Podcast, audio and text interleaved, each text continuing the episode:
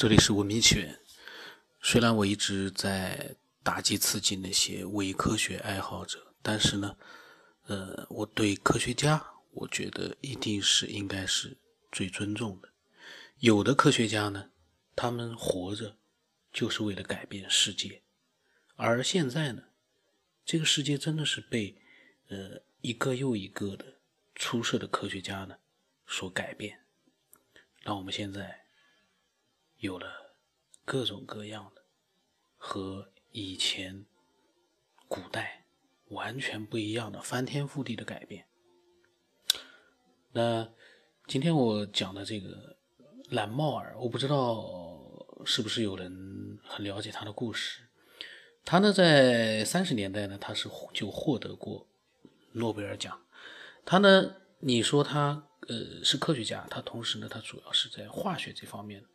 做很多的研究，但其实呢也不局限于化学。那么他是当时呢，呃，在一九四六年的时候，他成功的通过化学的方式，在美国实验了人工降雨。那从那次之后呢，人。就掌握了人工降雨这样的一个，呃，以往需要就像在《三国演义》里面一样，一直要求雨，诸葛亮一直要求雨，或者是借借东风之类的。但是人现在可以让天随心所欲的降雨，而且是倾盆大雨。那么当时呢，蓝帽儿已经六十五岁，在人工降雨的那个实验的时候呢，他就坐在。云层之上的一个飞机里面，那一次呢，就是人类第一次人工的一个降雨。从那次以后呢，虽然说也有人说，在越南战争的时候呢，呃，美国的军队用人工降雨的这样的技术呢，呃，在越南做出了很多那种呃祸害这个老百姓生命的那样的一些。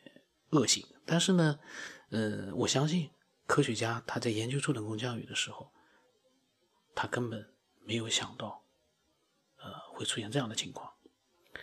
那这个科学家蓝猫尔，他呢其实也并不是一个气象学家，他呢是表面化学的奠基人和开拓者。在一九三二年的时候呢，他获得了诺贝尔奖。那么，在一八八一年，他出生在纽约，是他们家的第三个小孩。当时他们家里面的物质条件并不是很好，可是呢，他的父母给他和他的两个哥哥呢，给了他们丰富的精神生活。我觉得这个真的重要，让他们看书，让他们学习。所以说，有的时候说贫穷可能对他来讲都是一件好事情。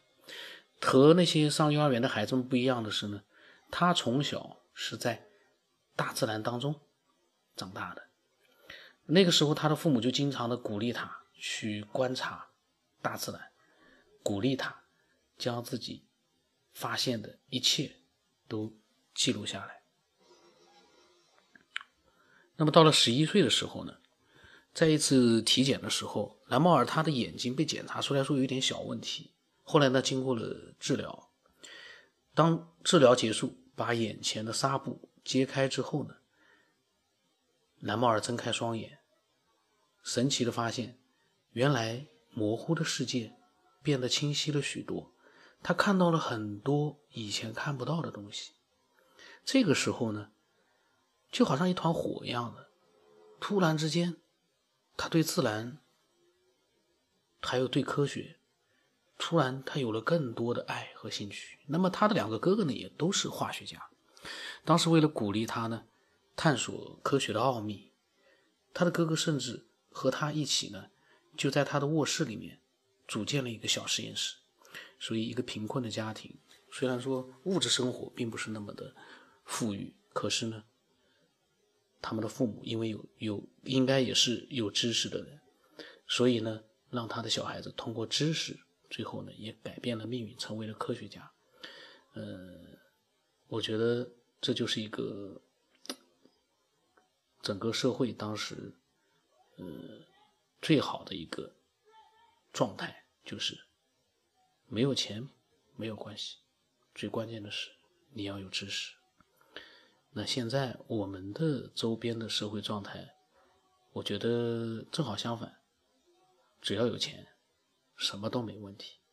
这我觉得很有意思。但是呢，长期的下去之后，就会造成现在一个情况，就是为什么我们就没有什么创新的那种科学的创造和发明出来呢？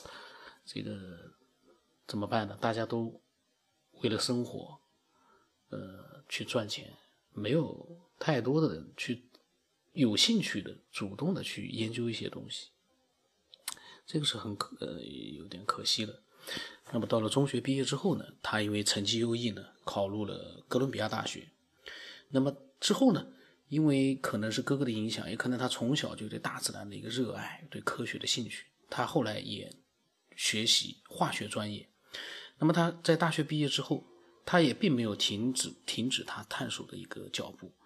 那个时候呢，呃，他又继续去学习化学深造。在三年之后，蓝帽尔呢，他成功的拿到了博士学位。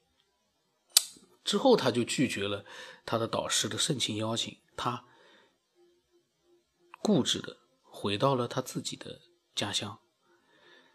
那么当时呢，他回到家里面，他一心也想着呢，能够多赚点钱，这样呢，也可以给家里人更好的生活，同时呢，也能研究自己喜欢的东西。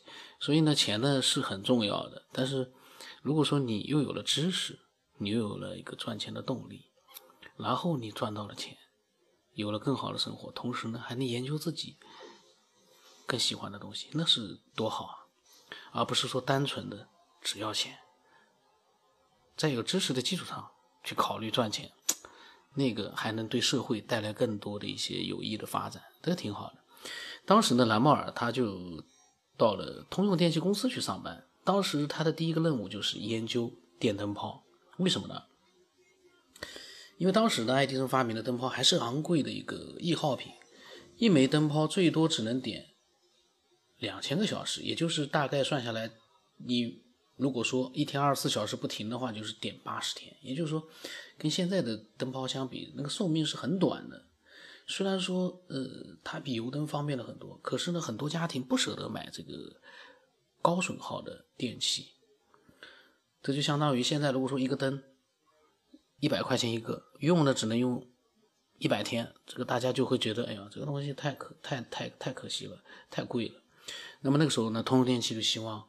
蓝帽尔可以去改进电灯泡的这个缺点，提高寿命。那他就一头扎进了电灯泡的研究。当时爱迪生呢，他是经过了无数次的一个实验，选择了做钨丝呢作为灯丝的材料。这个钨丝它是一个熔点很高的材料，那灯丝断裂肯定也不会是因为温度太高达到了熔点。那究竟是为什么呢？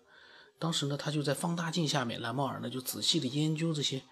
烧毁的灯丝，呃，这个时候他发现一个问题：烧毁的灯丝看上去比刚刚生产出来的新灯泡时候的钨丝呢要细。这个时候他就找来没有用过的电灯泡，测量了灯丝的直径，然后再用这个灯泡。接下来的四十天，他每天呢都守在电灯泡旁边，仔细的观察，并且记录电灯泡灯丝的变化。到了第四十天的时候，啪的一声。灯泡缓缓的熄灭，那他终于发现，电灯泡灯丝的温度其实是达不到熔钨丝的熔点，但是呢，却让它缓慢的做一个呃缓慢的升华，让钨丝呢越来越细，最终断裂。所以他就在想，如果灯泡当中不是真空的话，而是一种不会和钨丝反应的气体，问题就能解决，因为。它越来越细的原因是它和灯泡里面的这个它是真空的，它呃一个缓慢的一个升华，具体的过程我不太清楚。但是呢，呃几个月之后呢，蓝帽尔他发现氮气好像可以，他就往电灯泡里面呢充灌氮气。当然现在用的不是氮气，你现在用的可能是另外一个气体。那么经过了它的改良之后呢，电灯泡的寿命成倍的增加，电灯泡的成本呢也大幅度降低。这样的一个原来是一个奢侈品的一个灯泡呢，就变得亲民了很多。很多家庭呢都开始习惯于使用，呃，使用电灯泡。那么他呢？在接下来的研究之路呢，他也是顺风顺水。他还发明了一个原子氢的吹焰，可以产生接近六千度的高温。他还发明了高真空管，然后高真空的水银棒。然后呢，在思考原子成键的这样的一个路途上呢，呃，他的研究也是现代电子架键理论的一个开端。因为他当时发现，某些物质在水上面呢，会形成一个分子厚的。这样的一个薄膜，他呢是第一个研究这种单分子膜的人，他还研究出了一个能减弱玻璃表面耀眼光芒的办法。所以很多的科学家，他们其实都是把人不敢想象的一些东西呢，去把它变成现实。所以你要是去了解很多科学家他们的一个生平的话，你会发现，哎，这些科学家都很厉害，他怎么能做到的？比如说这个单分子膜，那多薄啊！一个分子那么薄的一个厚度的膜，他是第一个去做研究的，所以呢，他因为各种各样的的一个各种各样的一个化学方面的研究呢，做出了各种贡献。一九三二年呢，诺贝尔的颁奖委员会呢就把化学奖颁给了他。那么他也是第一个获得诺贝尔化学奖的美国工业科学家。那么。这个时候呢，他大概是五呃十二岁，四十多岁。那么他到了这个五十多岁呃的时候呢，他已经功名功成名就。用现代的这个眼光来看，他已经是一个走上人峰巅巅人人生的一个巅峰的这样的一个顶尖的人物。那个时候，他已经可以像很多。呃，就像我们国内很多科学家，他们可能一辈子呢，就是因为一些研究呢，他们就可以在人生可能在中年之后就已经进入了一个呃非常平静的一个生活，很享受的一个工这个生活环境和工作环境，很难再去发现一些新的突破性的一些东西。可是他过了五十岁，五十一岁的时候。他还要去挑战一个高难度的一个研究，那就是人工降雨。这是一个当时人呃大家都很难去想象的这样的一个研究，因为那个时候才一九才是四十年代左右。因为他呢小时候呢他就一直会有干旱的情况的时候，他就会发现田里面的麦子都会枯死。而农夫呢，只能期待着大雨的降临，没有办法去改变这种干旱，那是很可悲的。在古代，因为各种各样的旱灾，也是呃很厉害的，会造成大面积的一个人群的一个灾难，很厉害。那么他在功成名就之后呢，他也有了条件，他就有了足够的，也有足够的时间和精力去完成这个研究。当时，通用电气公司也十分的支持他，让他在纽约一流的实验室里面工作，给他各方面的支持。那当时很多人都知道，地面上的水蒸气呢，上升遇冷凝结成团，就形成了云，而云里面的微小冰点直径非常小，仅有零点零一毫米。大家去脑补一下，一毫米的百分之一。那么这些微小的冰点可以长时间稳定的悬浮在空中。当它们遇到了冰河，就是杂质离子之后呢，就可以团聚凝结成小冰晶。一旦出现了冰晶的话呢，水汽就会在冰晶的表面迅速凝结，然后它会继续的增长变重。当它们足够重的时候，那个重力大于了它们浮起来的一个力量，就会失去平衡，坠落下来。这是降雪的过程。那么，当雪片下落到温度高于零度的地区的时候，就会融化成水滴，也就是降雨。那大片的云朵呢，要变成水滴洒落下来，有个关键就是必须要有足够的冰河，否则的话，小冰点永远都是小冰点，不可能变成小冰晶，也不可能降雨。所以兰莫尔觉得冰河是人工降雨的关键。他当时他邀请了一个好朋友，沙佛，中文翻译成沙佛，一起研究。那么他们呢，用一台上面。温度保持在零下二十三度的一个电冰箱模拟天气，在被电冰箱里面呢，它充满了水蒸气，看上去就像天上的云朵一样，没有一模一样。但是两个人在加入什么样的威力能够加速形成冰晶的问题上呢，就遇到了难题。这是一个非常漫长的实验研究。呃，一般的老百姓、普通人，我们可能爱好者都很难去想象，现在看来很简单的一个人工降雨，当时的。一个研究过程是多么的复杂和漫长，那么他们不断的去研究各种各样的微粒，同时呢，这种微粒呢，除了能让小冰点凝聚成冰晶之外呢，这种微粒还必须要无毒无害，能够悬浮在空中，这多么的难啊！他们当时使用尘埃粒子来凝结冰点，但是发现根本没有办法模拟出自然降雨的情境，然后他们又不断的会去调整一些温度。调整冰箱的温度，调整那些尘埃粒子的数量，实验没有一次获得成功。在几百次的失败之后呢 s o p h i 对兰博尔说：“他说，看来我们是不可能成功了。他说有一句话，每个人都在谈论天气，可能那只能是谈谈而已。人类是不可能摆脱看天吃饭的命运了。那他的这个朋友呢？”就对这个，因为漫长的这样一个实验，根本看不到任何成功的迹象，他就心灰意冷，离开了兰博尔的实验室。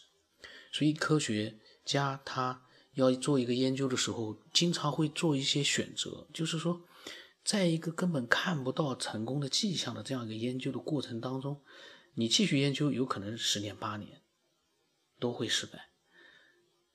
那是不是要？换一个研究去做的，这个选择是非常困难的，这有点像赌博，因为所有的最后现在看来很简单的一些科学呃技术，在他没有研究出来之前，没有人敢说那是可以做出来的，这就是科学家最难的地方，甚至于有的人研究一辈子都没有任何的成果，但是呢，呃，蓝帽尔。他还是跟平时一样，他没有放弃，他一直在做的研究。那么有一次呢，他在研究的时候呢，助手突然叫起来说：“不好了，冰箱坏了。”蓝帽儿他就急忙的到冰箱面前，因为那个装有人造云的冰箱发生了故障，不能制冷了。这个时候就看到冰箱里面的温度计啊，数字在往上涨，然后冰箱里面的实验云呢，肉眼都可以看得到在减少。这个时候他就很着急，因为，呃，如果说人造云损耗的话呢，会大大的拖慢后续的一些实验进程。那个时候他就让自己呢冷静下来，因为这个时候急也没有用了，他只能想办法让冰箱降温。但是没有电，要用什么样的东西才能让温度降到零度以下呢？冰是不行的，温度不够低。那么干冰怎么样呢？干冰应该可以让冰箱的温度降下来。所以他就立刻吩咐助手呢，将干冰放到冰箱里面。结果一放进去，数字就降下来了，温度就降下来了。这个时候他就放心了。但是呢，他正要转身离开这个冰箱的时候，突然看见冰箱里面好像有什么白色的东西飘了下来。他就很好奇的仔细一看，看到了他意想不到的一幕：在冰箱当中的小冰粒呢盘旋飞舞，在人造云下面飘洒着人工雪花。然后慢慢悠悠的落在了冰箱的底部。当时蓝帽尔一下惊呆了，他就呆住了，看着这个画面，他在心里面就记下了一句话：尘埃粒子对于降雨并非绝对必要，只要将温度降到零下七十八点五摄氏度，那后来证明只需要降到零下四十度，就可以使水蒸气变成水滴。也也，大家听到这里就会发现，其实很多的科学。发现是偶然的情况下发现的，但是这个偶然真的就那么偶然吗？如果你不坚持去做这样的一个实践，你可能看不到这样的一个偶然出现。所以，所有的偶然的发现都不会是那么偶然，都是因为科学家的一个执着和坚持，才会让这个偶然出现在他面前。那么，蓝猫尔呢又找到了他的朋友瑟菲，兴奋的就把这个他的发现告诉了瑟菲，然后他们俩决定要在室外进行一次人工降雨。那么，他们筹备了四个多月。才开始了第一次的人工降雨。